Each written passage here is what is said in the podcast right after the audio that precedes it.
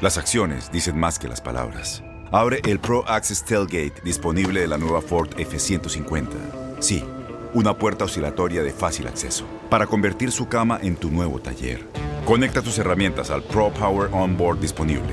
Ya sea que necesites soldar o cortar madera, con la F-150 puedes. Fuerza así de inteligente solo puede ser F-150. Construida con orgullo Ford. Pro Access Tailgate disponible en la primavera de 2024. El siguiente podcast es una presentación exclusiva de Euforia On Demand. Queridos amigos, ¿cómo están? Me da mucho gusto saludarlos. Qué gusto que estén con nosotros. Ya estamos de vuelta acá en la cabina. Desde la cabina de Univisión Los Ángeles los saludo con de verdad muchísimo gusto. Ojalá hayan tenido una buena semana de descanso si están ustedes en Estados Unidos, porque bueno, la verdad es que no toda la semana. Eh, se, toma acá, pero sí por lo menos un par de días para el Thanksgiving, que es una celebración muy bonita, la verdad muy bonita, que uno pues que viene de México no conoce a fondo, sino hasta que llega a Estados Unidos y es pues yo creo que ya lo he dicho acá, una celebración que a mí en lo personal me gusta mucho porque puede uno hacer una pausa y agradecer y reflexionar y nunca está de más. Así que bueno, ojalá si es que lo celebraron, que eh, hayan tenido una buena semana, un buen Thanksgiving. Y si no celebran Thanksgiving, pues aprovechen, la verdad, para darse mm, de vez en cuando una pausa y agradecer y reflexionar. Seguramente lo hacen ustedes, no necesitan que yo les diga nada, pero en ese espíritu de ese día lo comparto, lo comparto con ustedes. Y bueno, el, tema del día de hoy de Epicentro es un asunto que a mí me parece eh, fascinante porque creo que no solamente dice mucho de la situación actual, tanto en Estados Unidos como en México, sino dice mucho de la manera de hacer política en la actualidad y en el futuro, y también explica el surgimiento y la consolidación de cierto tipo de figuras en la arena política y de otros quehaceres cotidianos también, más que ninguna otra cosa. Esta hipótesis de la que hablaremos el día de hoy, la importancia, en pocas palabras, de la narrativa, de la historia, del establecimiento de una versión de la historia y la visibilidad. Resulta ser que en este instante, Estados Unidos y México y sus presidentes siguen caminos divergentes, muy diferentes. Aunque en Estados Unidos la inflación y la crisis en la cadena de suministros preocupan, la economía acá en Estados Unidos está avanzando. En su primer año, Joe Biden ha sumado más empleos que cualquier otro gobierno desde finales de los años 30. Acaba de lograr, como ya platicamos aquí alguna vez, la aprobación del mayor paquete de inversión en infraestructura de las últimas décadas. Y es posible, me parece poco probable, tal y como está escrito ahora, pero en fin, es posible sin duda que el Senado demócrata al final respalde el plan de estímulo social de Biden que implicaría, de ocurrir así, supondría el más ambicioso logro de la agenda progresista desde la reforma de salud de Barack Obama. Esos son los logros de Biden, pero los logros son estos y hay más. Aún así, la popularidad de Biden no repunta solo alrededor de 43% de los estadounidenses aprueban a Biden. Son cinco puntos más de lo que registraba en el mismo momento de su presidencia Donald Trump, pero esto es un pobre consuelo. La realidad es que si uno compara lo que es eh, la presidencia de Biden con otros presidentes más normales y no con Trump, pues Biden está en problemas en cuanto a la popularidad. Lo cierto sin duda, es que hay una disonancia entre los logros de Joe Biden como presidente y la popularidad de Joe Biden. Y si los demócratas no logran resolver esta disonancia, encontrar una salida de la misma, probablemente van a perder las elecciones legislativas del 2022 y quizá van a perder la presidencia en el 2024, tal vez de nuevo frente a Donald Trump. ¿Qué pasa en México? Pues ocurre lo opuesto, porque la evidencia sugiere que Andrés Manuel López Obrador tiene hoy por hoy poco que presumir. Ha ofrecido resultados pobres en temas que son claramente medibles. Seguridad, economía, corrupción, salud pública, educación, cuidado del medio ambiente, lucha contra la pobreza. Y los resultados tampoco son alentadores en otros temas, si se quiere, pues más subjetivos. Protección a la libertad de expresión, cuidado de los órganos reguladores y las instituciones autónomas, respeto a la academia y la crítica, la lista es larga. No ha sido una buena presidencia la de López Obrador, objetivamente hablando. Aún así, la popularidad de López Obrador se mantiene constante y relativamente alta, digamos, relativamente alta. Tampoco es enormemente superior, y en algunos casos ni siquiera es claramente superior a la de otros presidentes, pero sin duda es una popularidad constante y alta.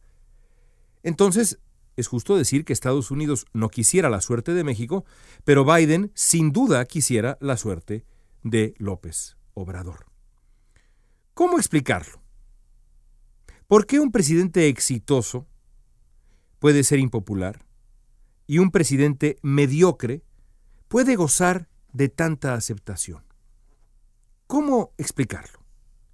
Hay varias hipótesis. En Estados Unidos, por ejemplo, poco a poco está ganando peso la idea de que Biden pues no ha sabido contar la historia de su presidencia y de sus logros. En estos tiempos parece que importa igual la historia que se narra sobre los hechos que los hechos mismos, y es posible que en algunos casos la narrativa de los hechos importe incluso más que los hechos. Es la verdad una locura, pero así es.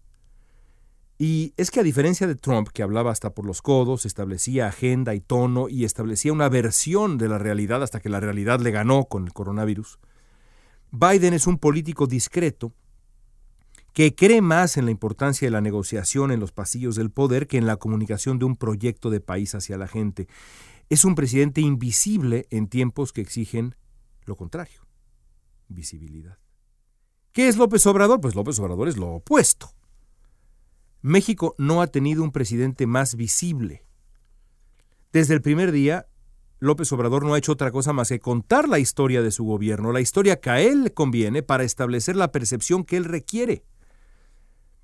Ahora está muy, no sé si de moda, es muy común escuchar a analistas, algunos colegas, voces de la opinión pública mexicana decir, es que López Obrador vive en el país de las maravillas, miente, calumnia, dice mentiras.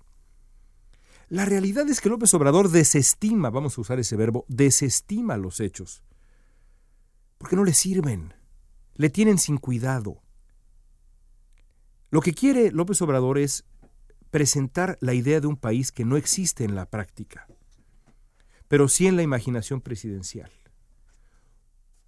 Una imagen de país, una idea de país a través de la mañanera que le sirve a él para establecer una narrativa.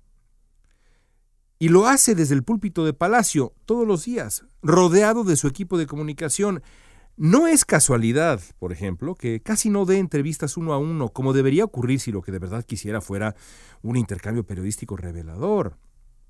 Porque esa es una entrevista. Una entrevista no es un periodista frente a un gobernante apoyado por todo su equipo de comunicación y una pantalla en donde, a ver, ponme tal y cual. Eso no es un ejercicio periodístico. Es otra cosa. Es otra cosa. Pero lo que ocurre es que la mañanera no fue creada para informar, sino para imponer la historia del México de López Obrador.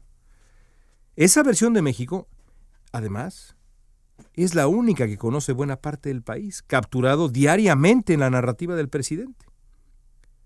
En ese México, la estrategia contra el virus ha sido la correcta, la corrupción se extingue y la violencia y la pobreza poco a poco se terminan. Por supuesto, el secreto a voces es que eso no es verdad. Es un país que no existe. Y en algunos casos, no solamente no existe, es diametralmente opuesto al México real. Pero es la utopía que le conviene vender a López Obrador. Y el presidente la vende diario, con impunidad, sin réplica simétrica, sin réplica equivalente. Por eso, la pregunta es, ¿de verdad sorprende que siga siendo tan popular? Lo que debe preocupar es que en la mente del electorado, en la mente de la sociedad, en Estados Unidos, México, Canadá, Gran Bretaña, donde sea, importen más, importe más la narrativa de los hechos que los hechos mismos. Importe más lo que de los hechos se dice que los hechos mismos. Importe más la interpretación que hace el poderoso de la evidencia que la evidencia misma. Porque en una sociedad informada, una sociedad culta cívicamente y políticamente, lo único que debería importar son los resultados y la evidencia de esos resultados. Porque del resto, del bla bla bla, eso no debería pesar. De eso deberíamos olvidarnos, deberíamos dejarlo de lado. Mala cosa vivir en tiempos en donde lo que realmente importa, lo que establece el rumbo de un país, de un gobierno, de un país, de una sociedad, es la narrativa.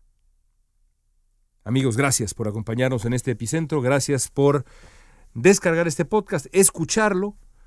Por favor, escríbanos en redes sociales, ya saben que estamos ahí, arroba León Krause, o envíenos un correo electrónico a la dirección de Univisión lkrause, l k r a u z -E, arroba univision.net. Siempre felices de escucharlos. Hasta la próxima. Soy León Krause. El pasado podcast fue una presentación exclusiva de Euphoria On Demand. Para escuchar otros episodios de este y otros podcasts, visítanos en euphoriaondemand.com. Aloha mamá, ¿dónde andas? Seguro de compras. Tengo mucho que contarte. Hawái es increíble. He estado de un lado a otro con mi unidad. Todos son súper talentosos. Ya reparamos otro helicóptero Blackhawk y oficialmente formamos nuestro equipo de fútbol. Para la próxima te cuento cómo voy con el surf y me cuentas qué te pareció el podcast que te compartí, ¿ok? Te quiero mucho. Be All You Can Be, visitando goarmy.com diagonal español.